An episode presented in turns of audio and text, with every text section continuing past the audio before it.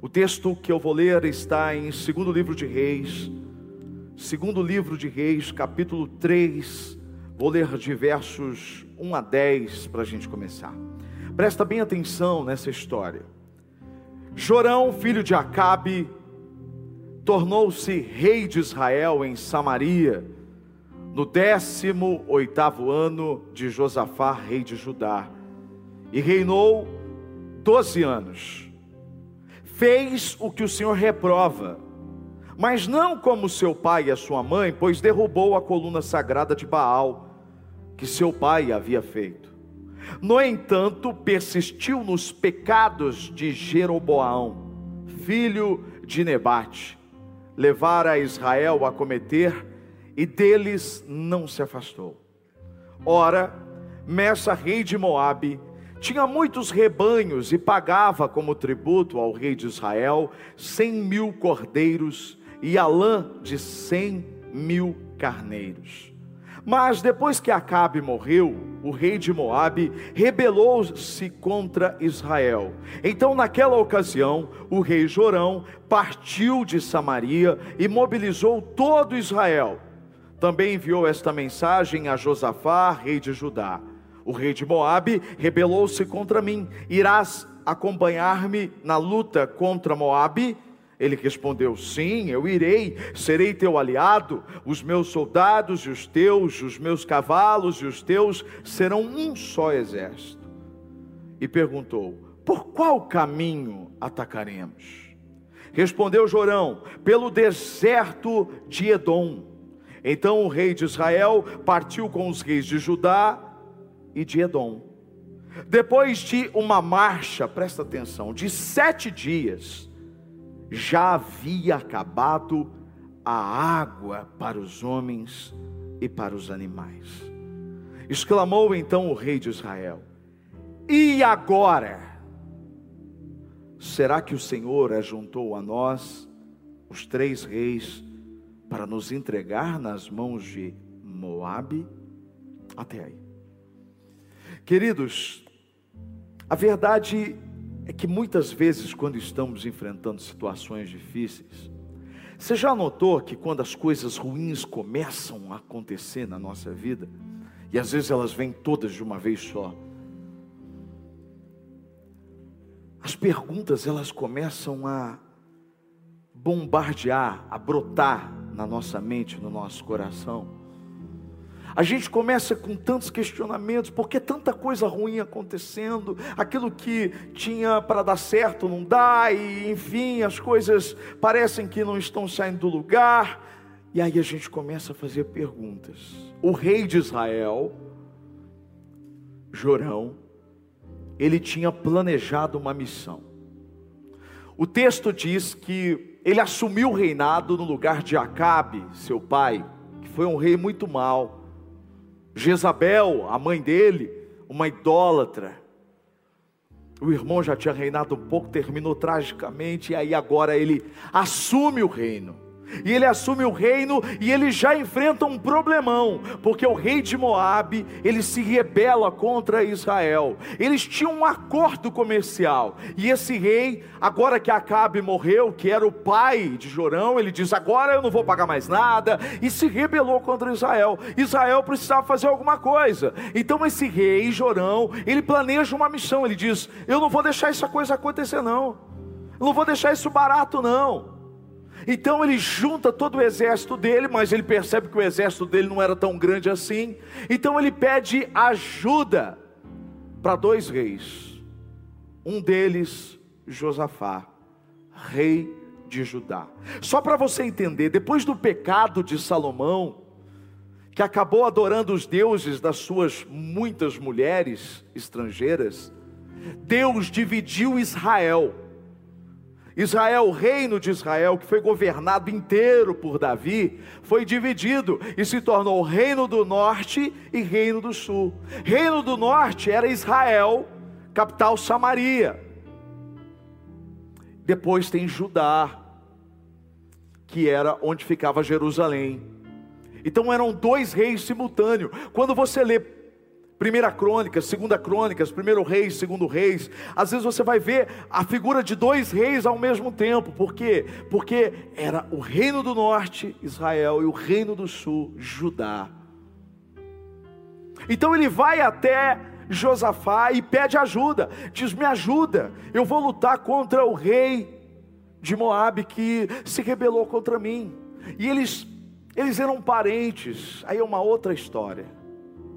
Josafá tinha feito um acordo com Acabe, a filha de, de Acabe se casou com filho de, de Josafá, um acordo que veio só para complicar as coisas, como agora, ele tinha que lutar, não tinha o que fazer.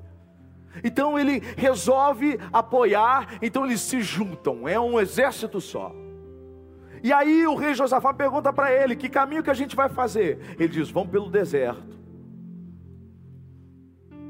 Mas eles estavam tão preocupados com armas, estavam tão preocupados com o número de homens, cavalos, e se esqueceram do mais importante. O que é mais importante no deserto? A água. Não levaram água suficiente. E sem água, os homens começaram a ficar cansados, os animais começaram a parar, e então eles estacionaram, pararam no meio do deserto, em um vale. E então vem a primeira pergunta. A pergunta que o rei de Israel faz: e agora? Por quê? Porque negligenciaram o mais importante. Quem é que aqui nunca fez um plano e fez isso e fez aquilo? Sabe aquela coisa assim, né? Você ah, planeja uma festa ao céu aberto, aquela coisa, e, e você prepara uma decoração e tal. Só que você esqueceu de ver a previsão do tempo. Chega o dia. Como diz lá em Cardoso, está armando para chover. Vem aquela nuvem pesada, e aí tudo que você tinha planejado já era. E agora?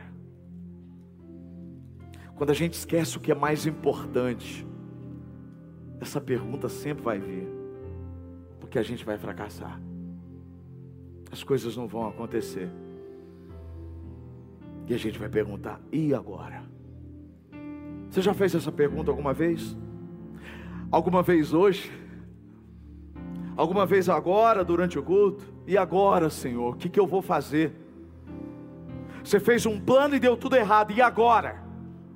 Você gastou mais do que podia, teve gastos que você não imaginava, e agora? Seu relacionamento está por um fio, e agora? As oportunidades se esgotaram no seu trabalho, parece que está tudo ruim por causa da Covid de novo, aí você fala, e agora? E agora? Estacionados no vale, no deserto. Não dava nem para recuar e nem para avançar. E agora?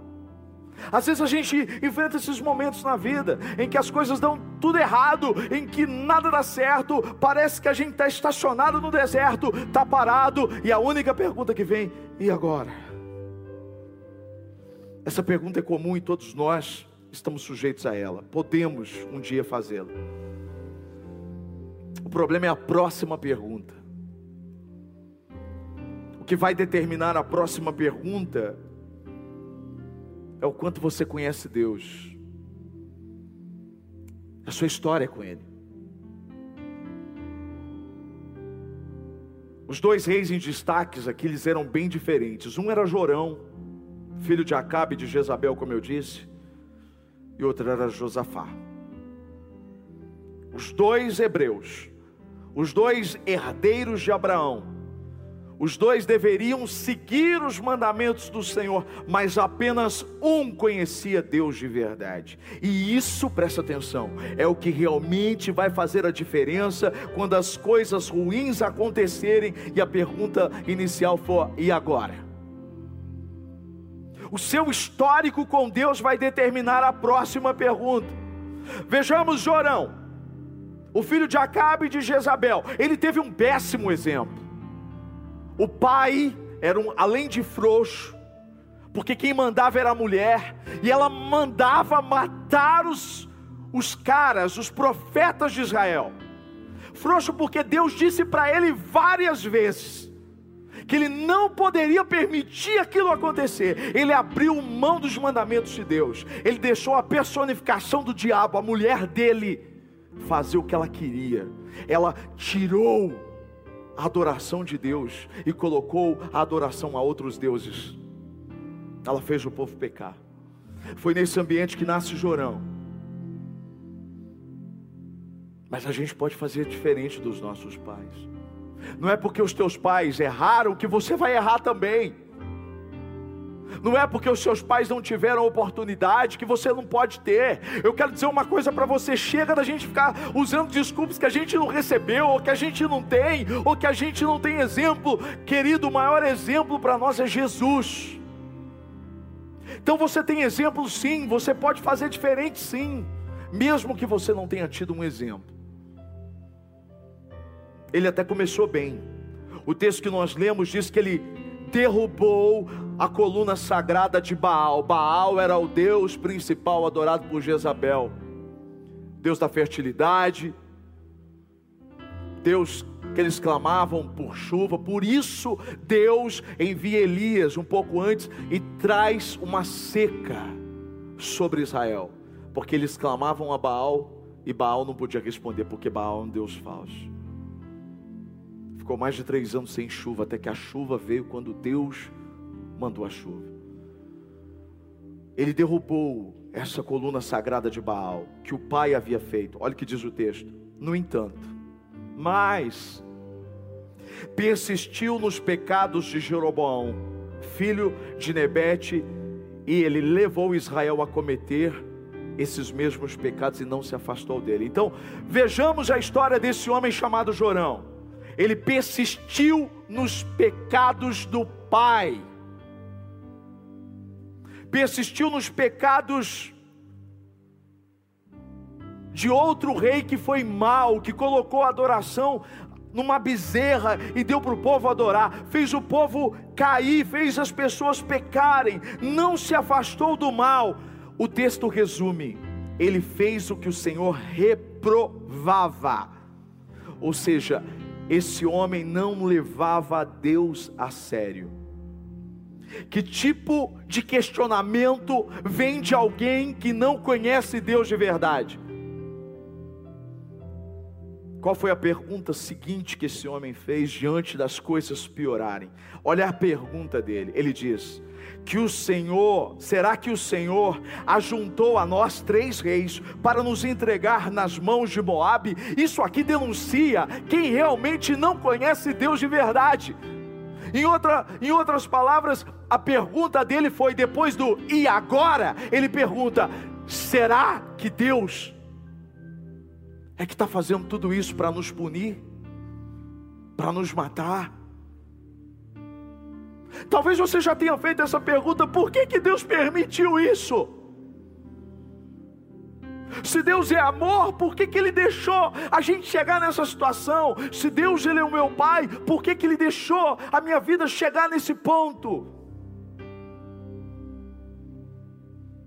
Quando nós fazemos uma pergunta nesse naipe, a gente só está mostrando uma coisa: que nós não conhecemos Deus de verdade. Quando nós questionamos o caráter de Deus, quando colocamos em xeque a bondade dele, achando que o mal simplesmente ele tem prazer e ele arquitetou esse mal para nos punir, ou para nos destruir, ou para qualquer outra coisa assim, é porque nós mostramos o quanto estamos longe dele. Você acha realmente que Deus quer o seu mal? Eu não estou dizendo que Deus não permita as coisas acontecerem na nossa vida para nos corrigir, para nos ensinar, para que a glória dele se manifeste. Mas quando eu desconfio do caráter de Deus, eu simplesmente estou demonstrando que eu não o conheço. Ou às vezes coisas até pior porque quando eu olho para este homem, eu vejo que ele fez tudo errado. Ele não levou Deus a sério como ele podia ter levado. Ele consentiu no pecado do povo, ele ensinou o povo, permitiu o povo adorar Deus falso. E agora ele está cobrando Deus, como muitas vezes a gente faz. Você não vê o texto dizendo que ele recorreu ao Senhor quando o rei de Moabe se rebelou contra ele. Ele não foi falar com o Senhor, Deus, se ouviu esse rei. Não, por que ele não falou? Porque ele não tinha um relacionamento com Deus, porque ele adorava outro Deus. Ele não conhecia, ele não levava Deus a sério. Mas percebe que quando as coisas elas pioram, ele joga na conta de Deus.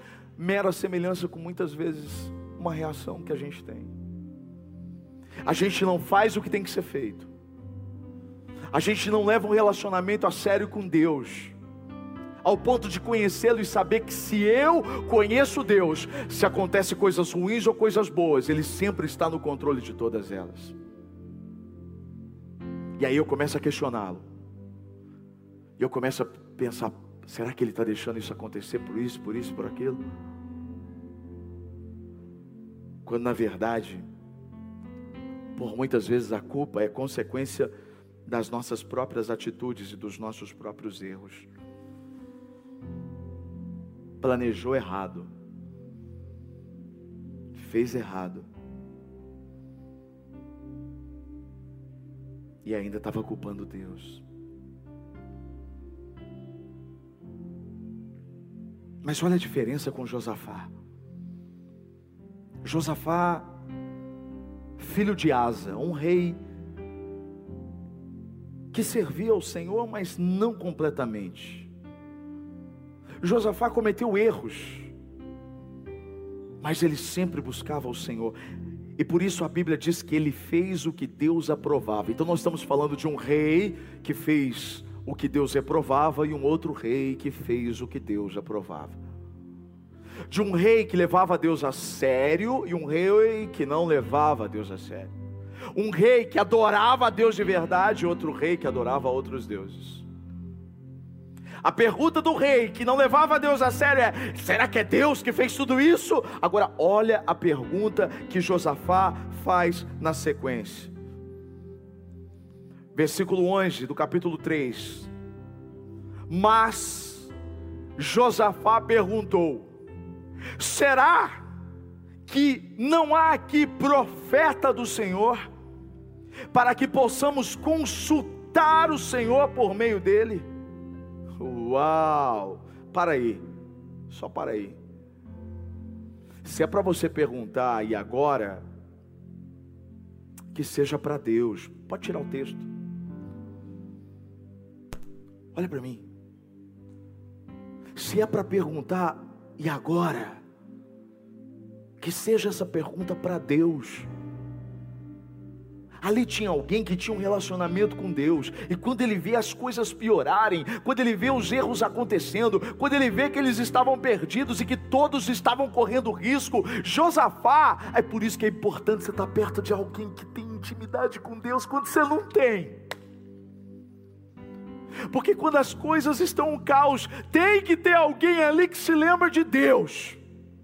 Tem alguém ali que tem que fazer a diferença, que não entra na mesma onda de pessimismo, que não entra na mesma onda de vitimismo, mas alguém que diz assim: vamos consultar o Senhor, vamos saber o que Deus tem, porque a resposta vem de Deus. Ele não questiona, ele diz: Eu quero um profeta, tem um profeta aqui. Quando você pergunta para Deus e agora, é, é toda a diferença, querido. Uma coisa é quando você pergunta e agora e já culpa a Deus. Uma coisa é quando você pergunta para Deus e agora, esperando que Deus vai te dar a resposta. Lembra dos discípulos? Eles estavam com a multidão, Jesus estava falando com a multidão, Jesus curou a multidão, Jesus ensinava a multidão, mas já estava tarde. E Jesus não despediu aquela multidão porque ele estava preocupado com a multidão e a multidão estava com fome. E aí os discípulos, eles, eles percebem que ali tinham dois peixinhos, cinco pães, eles chegam para Jesus e dizem: "E agora?" Eles falaram com a pessoa certa. E a Bíblia diz que Jesus multiplicou aquele pão e multiplicou aqueles peixes. Porque isso foi levado até ele. Lembra da viúva que procurou o profeta? Também Eliseu. Ele chega, ela chega para Eliseu e diz: Olha, meu marido deixou uma dívida para a gente, os meus filhos estão sendo levados como pagamento dessa dívida. Ela procurou o profeta. Em outras palavras, ela chegou para o profeta: E agora? O que, que eu faço? E agora? Então o profeta disse: O que você tem na sua casa? Ah, eu tenho um pouco de azeite. Ele disse: Então, vocês vão pegar vasilhas dos seus vizinhos e você vai pegar essa vasilha de azeite que tem na sua casa e você vai derramar sobre todos os vasos que você vai pegar emprestado. E a Bíblia diz que assim eles fizeram. Eles pegaram vasos e vasos e vasos e eles, esses vasos foram sendo cheios porque não acabava o azeite que ela tinha dentro da casa dela. Ela ia derramando sobre aquelas vasilhas e enchendo todas aquelas vasilhas e enchendo todas as vasilhas. Então ela procura o, o profeta e diz: O azeite acabou. ele diz: Como é, quando é que acabou o azeite? Ele, ela disse: Quando as vasilhas acabaram. Quando já não tinha mais vasilha para ser cheia, o azeite finalmente acabou. Uau, que milagre! Como essa parábola ela tem me ensinado ao longo da minha trajetória como pastor. A gente sempre tem preparado vasos para que o Senhor derrame o azeite. Quem prepara o vaso é você, mas quem derrama o azeite é o Senhor. A estratégia vinda de Deus para aquele profeta, o profeta dá a estratégia para aquela mulher que estava desesperada, porque ela não sabia o que fazer. Toda vez que você pergunta para Deus, e agora? Querendo realmente uma solução e não culpando Ele, Deus sempre vai te dar uma resposta. Quando, quando o rei Josafá pergunta: e aí? Tem algum profeta aqui? Será que não há algum profeta? A continuação do versículo que a gente estava lendo diz assim: Olha, um conselheiro do rei de Israel respondeu: Eliseu, filho de Safate, está aqui.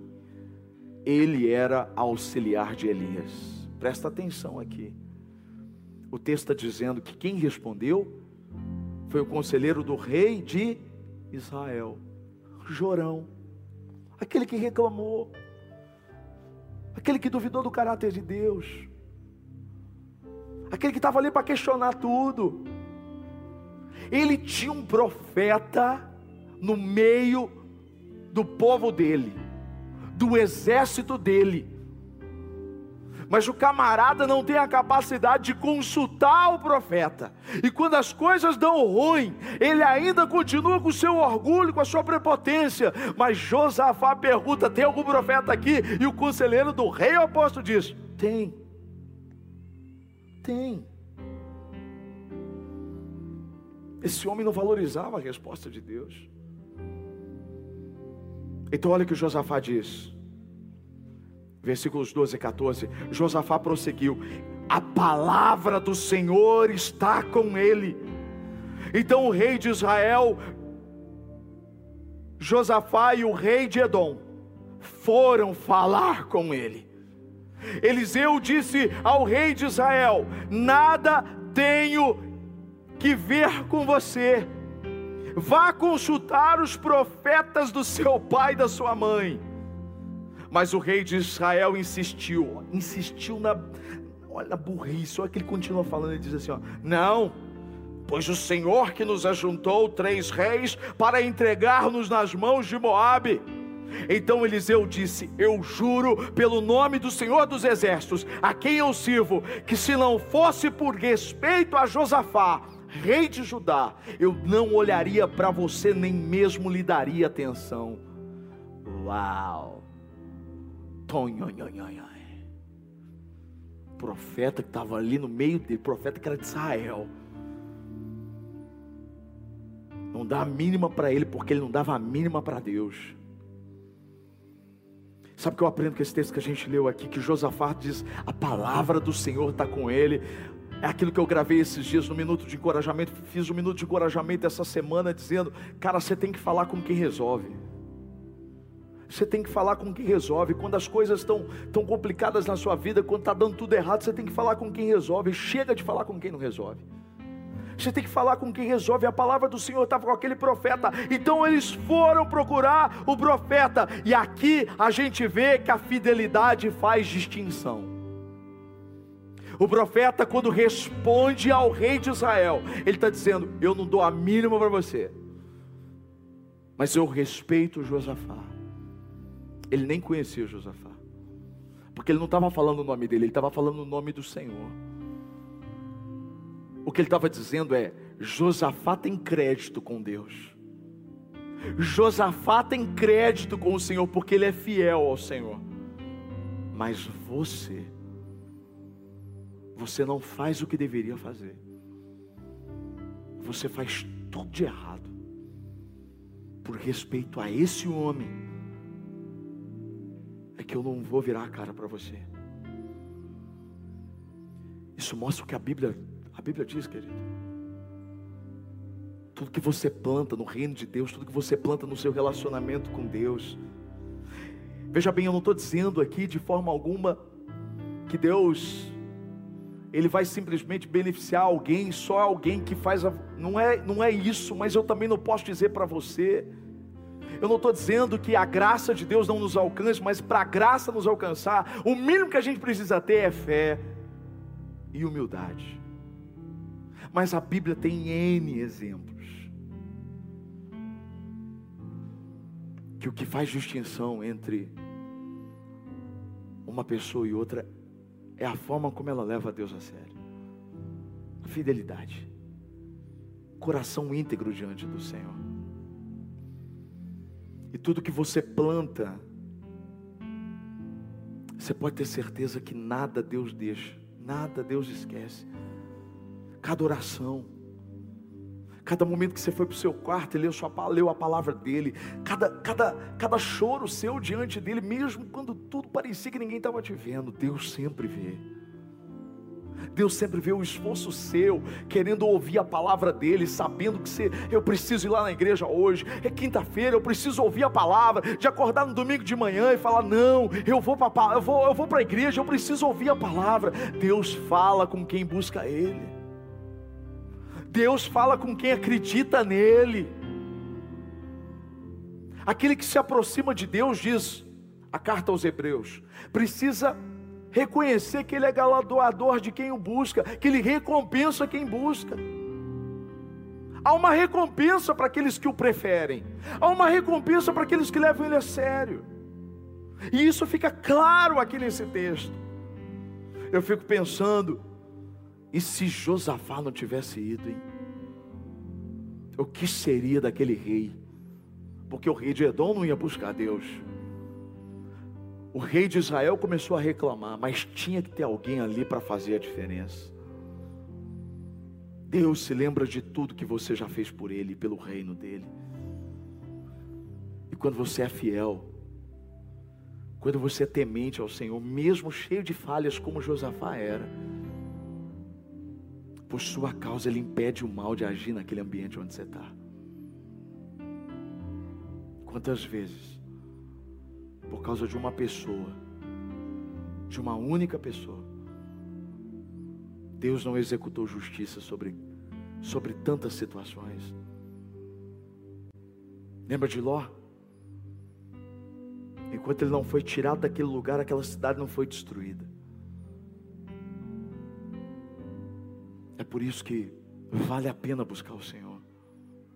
Mesmo que você esteja num ambiente totalmente inóspito, Ele sempre vai agir em favor daqueles que o buscam. Então esse homem chama pelo profeta. O profeta vai lá. E agora eu entro onde a missão se encaixa. Aquela missão que estava perdida aquela missão que estava no momento de caos, porque imagina quantos soldados, todos, não adiantava ser forte, estava todo mundo morrendo, porque estava com sede. Os animais todos morrendo, não conseguiam avançar. Nada. Tem um momento, querido, que a força, a nossa força, aquele, as nossas estratégias, nada disso importa, nada disso adianta. E é nessa hora que o sobrenatural de Deus é a única coisa que pode resolver.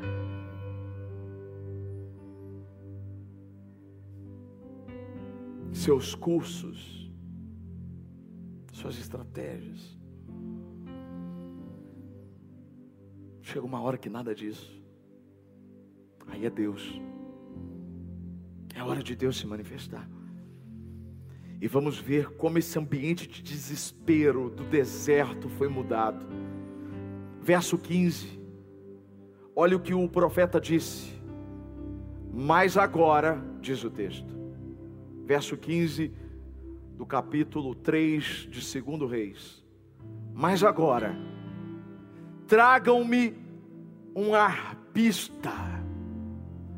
E enquanto o arpista estava tocando, o poder do Senhor veio sobre Eliseu.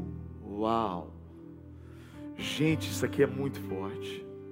Você imagina, situação complicada, não tem água, todo mundo está ali desesperado, cansado, desidratado. Você sabe quais são os sintomas da desidratação? Desânimo, dor de cabeça. Imagina todo mundo assim, deserto, sol, não tem sombrinha, não tem nada é sol. E a Bíblia diz que esse homem manda trazer um arpista. Que é o arpista? Toca harpa. Harpa, instrumento musical. o profeta manda chamar alguém para adorar o Senhor. Meu Deus, isso é muito forte. Isso tem que ensinar uma coisa para a gente aqui hoje.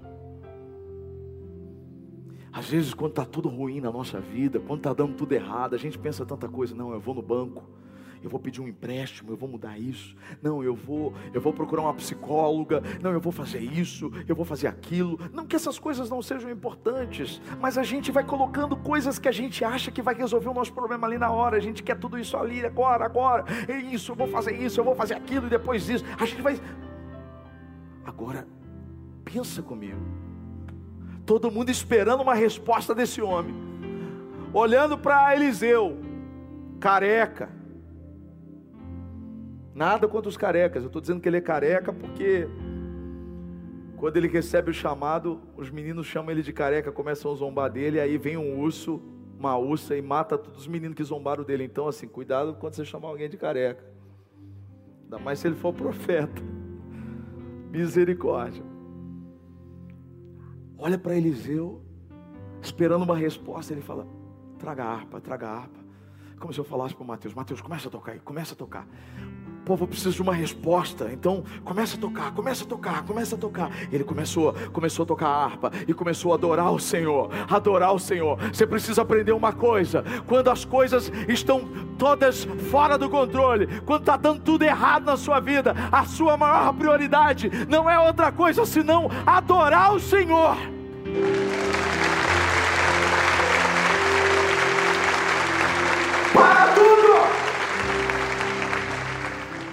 Sai do WhatsApp, filho. Sai do Facebook, sai do Instagram. Fecha a porta do seu quarto.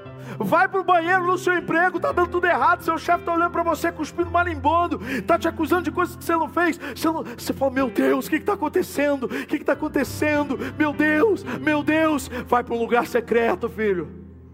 Fecha a porta. Se você quiser adorar ali mesmo, você pode adorar, mas por favor, a Bíblia diz que ele foi, chamou o cara, o arpista, e o arpista começou a tocar. Isso é uma adoração onde? No deserto. Na escassez.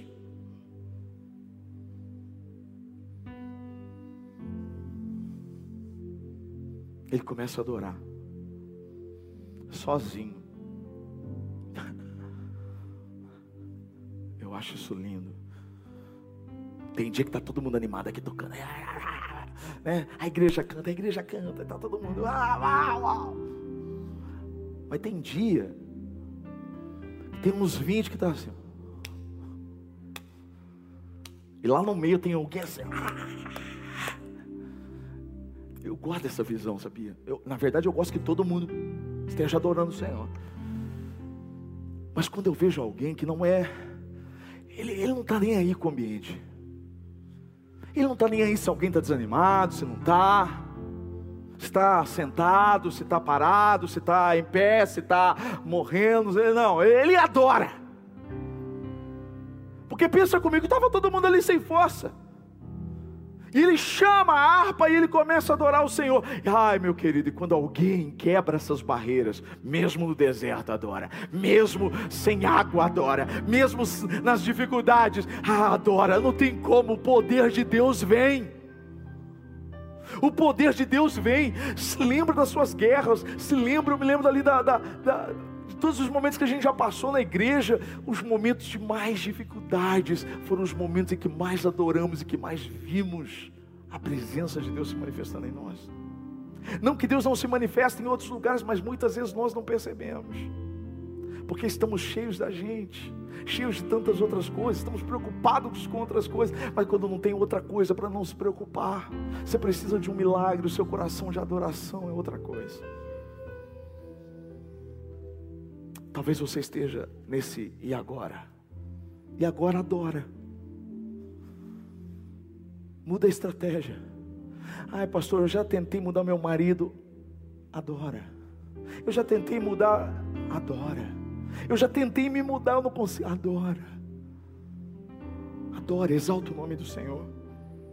E a Bíblia diz que enquanto o arpista estava tocando, o poder do Senhor veio sobre Eliseu. Uau! O poder de Deus trouxe direção, trouxe revelação, trouxe estratégia, trouxe o próximo passo. Olha o que diz o texto, versos 16 e 17. E ele disse: depois de orar, de adorar, veio o poder, aí vem a revelação. Olha o que ele diz: E ele disse: Assim diz o Senhor. Cavem muitas cisternas, e outras versões diz covas neste vale. Pois assim diz o Senhor: Vocês não verão vento nem chuva, contudo, este vale ficará cheio de água, e vocês e seus rebanhos e os outros animais beberão. Uau! Você vê que qual é a diferença de você ter alguém que adora o Senhor no seu meio? Você vê qual é a diferença de você estar perto de alguém que chama a presença de Deus e traz a resposta de Deus? Tava tudo ruim, tava tudo mal. E ah, esse cara levanta cheio do poder de Deus, dizendo assim: ó, Está vindo, é água que é o problema? Está vindo água aí. Essa situação vai acabar. Mas antes de um teste de fé. Hum.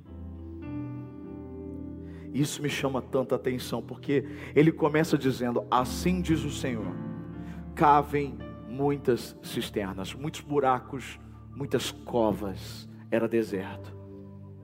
E por que que era teste de fé, pastor? Ora, é só você pensar, eles não tinham pá, querido, eles tinham armas, eles não foram preparados para cavar buraco, eles foram preparados para uma guerra. Mais do que isso, estavam todos sem força nenhuma. Agora, como você pede para alguém que já está sem força, fazer um baita de um esforço cavando um buraco, você tem que ter fé para acreditar porque você vai gastar toda a sua reservinha que ainda tem, fazendo um buraco, acreditando que Deus realmente vai enviar a água e encher aquele buraco. Às vezes Deus nos testa exatamente assim. Nos pedindo para ir além.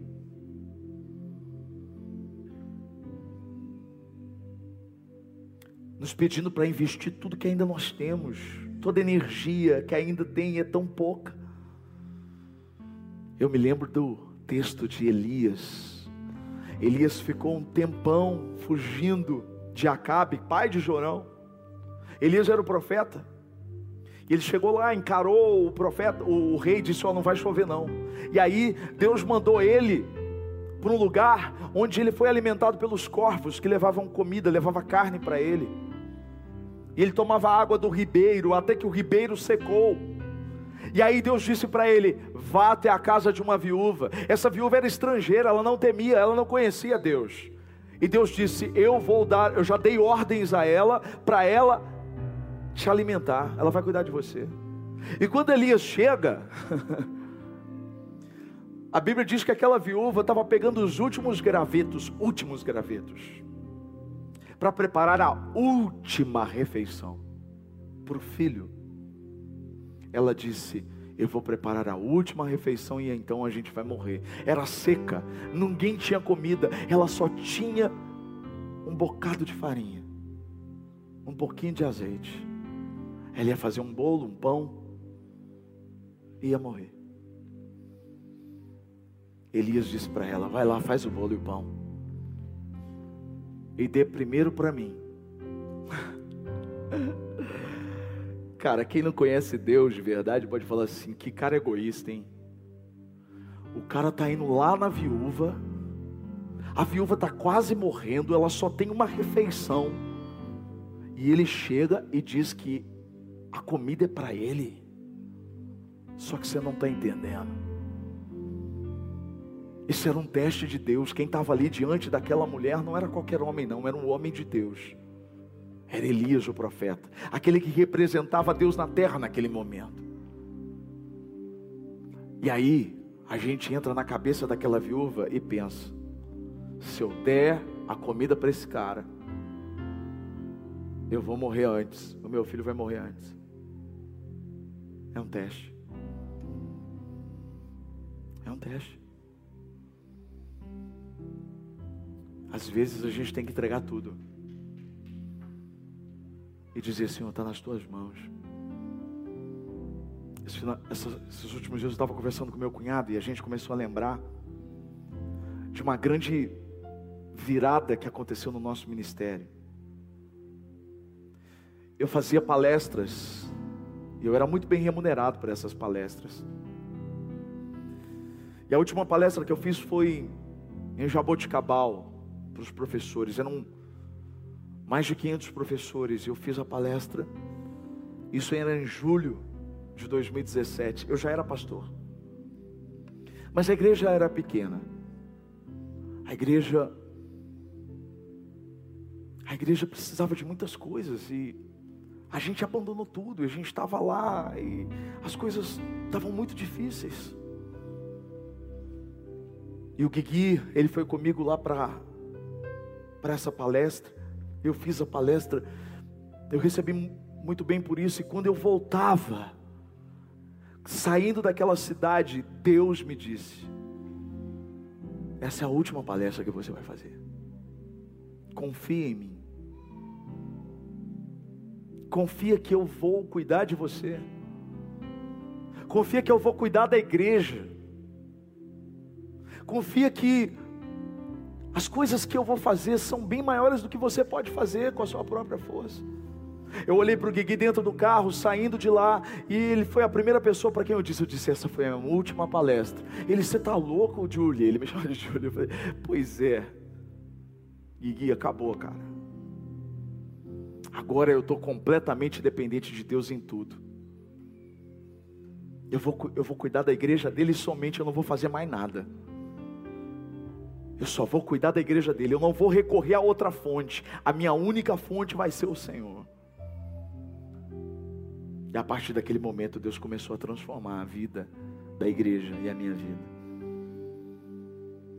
Porque eu dei tudo que eu tinha para Ele. Era isso que o profeta estava dizendo para aquele povo. Cavem. E é o que eu digo para você hoje. Cavem cisternas. Acreditem. A gente age por fé. E Deus responde porque Ele é fiel. E a Bíblia diz que aquele homem olhou para aquele povo e disse: vocês não vão ver nada. Vocês não vão ver vento, vocês não vão ver chuva. Ou seja, o que Deus estava dizendo é: vocês vão cavar o buraco, só que vocês não vão ver nada acontecer. Quando vocês perceberem, esses buracos já estarão cheios de água. Às vezes a gente faz uma coisa assim, ó. Você está cavando o buraco dizendo: vem água, dá uma enxadada, né? Tira com a pá, fala: cadê a água? Você toma uma atitude e a sua próxima atitude está dependendo daquilo que Deus vai fazer, só que às vezes você não vai ver, às vezes você não vai sentir, às vezes não é no seu tempo. Eu fico imaginando, eles tiveram que cavar todos aqueles buracos. E tiveram que esperar, tiveram que dormir à noite.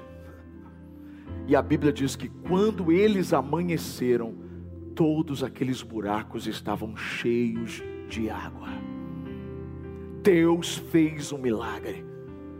Deus trouxe a água que eles precisavam. E mais, olha o que diz o versículo 18: Mas para o Senhor ainda isso ainda é pouco, eu amo quando Deus, ele, ele, ele fala assim, confrontando a nossa fé. Por quê? Porque eles estavam achando que isso era muita coisa para Deus. Como que isso vai, como que isso vai acontecer?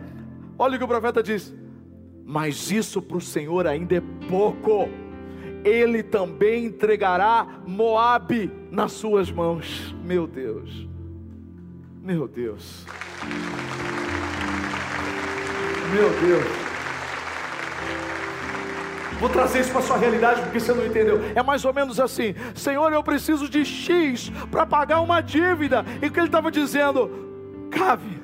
Ele estava dizendo assim: Eu eu não vou fazer isso, mas isso não só, só vou fazer isso, isso é pouco para o Senhor. Ele não vai dar só um X, Ele vai dar um emprego para você ganhar mais, para você ter o dinheiro, para você pagar suas contas todo mês e nunca mais isso acontecer.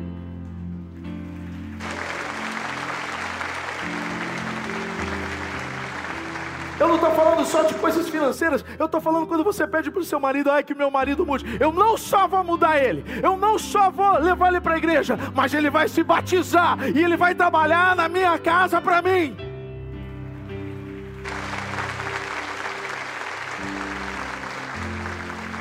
Eu estou dizendo que Deus faz muito além do que podemos pedir ou pensar. O que temos de verdade é que confiar é fazer as covas e perguntar para Ele: agora, Senhor? E acreditar que para Deus não existe nada impossível. Ele é o Deus que faz além do que nós podemos imaginar. Cave as covas hoje. Cave as cisternas, os buracos. Ainda no amanhecer a água virá. Feche os seus olhos. Senhor, nós não queremos ser como Jorão nessa história. Se agimos um dia como ele, te questionando e jogando no Senhor a culpa das nossas consequências, dos nossos erros, nos perdoe. Nós queremos agir exatamente como Josafá alguém que te conhecia, alguém que tem intimidade com o Senhor. Pai, num ambiente onde está todo mundo reclamando e colocando a culpa e isso e aquilo, nós queremos ser aqueles que, como Josafá, se lembra do Senhor, que quer ouvir o Senhor, que quer receber o direcionamento do Senhor como nós queremos aprender, Senhor. No momento em que o ambiente de fracasso impera, onde as coisas estão ruins, aprender com, com Josafá, mas aprender também com o profeta, adorar o Senhor. Não esperar a vitória para adorar, eu vou adorar o Senhor no deserto, eu vou adorar o Senhor quando estiver fraco. Eu vou adorar o Senhor quando não tiver saída. Eu vou adorar o Senhor em todo o tempo. Nós te adoramos nessa noite. Vem com o teu poder sobre nós. Vem com o teu poder sobre os teus filhos que estão fracos. Faça essa água brotar novamente, Senhor. Essa água é o que precisava de para dar força para eles. O Senhor é água viva. Teu espírito é água. Faça fluir essa água nesse lugar, Senhor. Faz essa água, Senhor, a Deus querido, brotar. Mesmo sem entender, nós queremos te adorar, Senhor.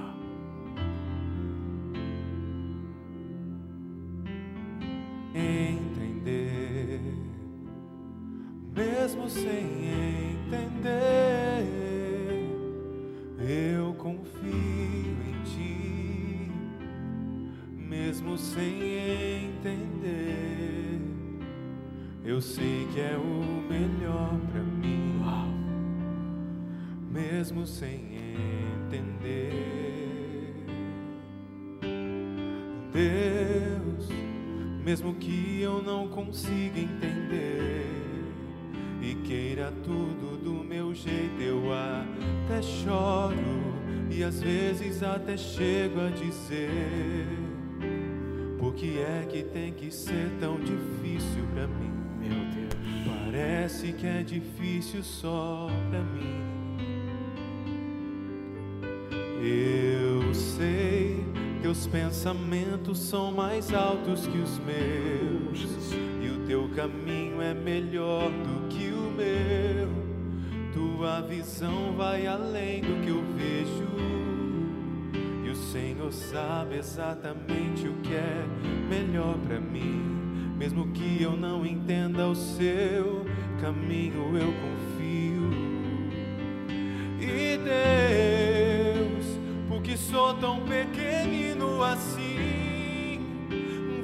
Ficar quietinho aqui no seu colo, esperando o tempo certo de tudo, porque eu sei que vais cuidar de mim e o seu melhor está por vir. Eu sei que é o melhor para mim, mesmo sem entender. Obrigado, Senhor. Obrigado por essa palavra, Senhor. Saímos revigorados, dispostos a te adorar e abrir as covas, acreditar em todas as tuas promessas. Guarde os teus filhos, encha eles da tua fé, encha eles do teu poder e da tua graça. Dê a eles um retorno seguro para casa. E que no domingo estejamos todos aqui, cheios de expectativa de ouvir mais uma palavra, porque de fé em fé, de palavra em palavra, nós crescemos em intimidade e comunhão com o Senhor. Que o grande amor do Pai, a graça do Filho Jesus e a comunhão com o Espírito Santo seja sobre você, sobre a sua casa, sobre a sua família, hoje e para todo sempre. Amém. Amém. Deus abençoe vocês, amo vocês. Se assente, fique sentado, espere o momento de você sair. Deus abençoe.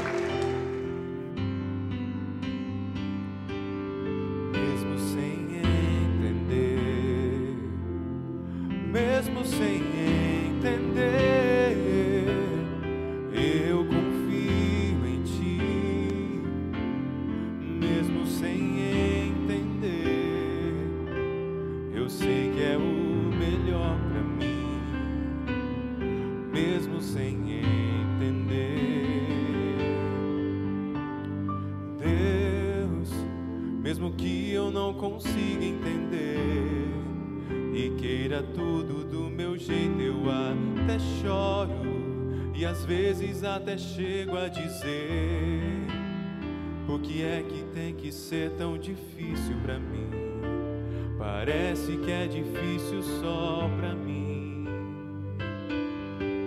Eu sei, teus pensamentos são mais altos que os meus, e o teu caminho é melhor do que o meu.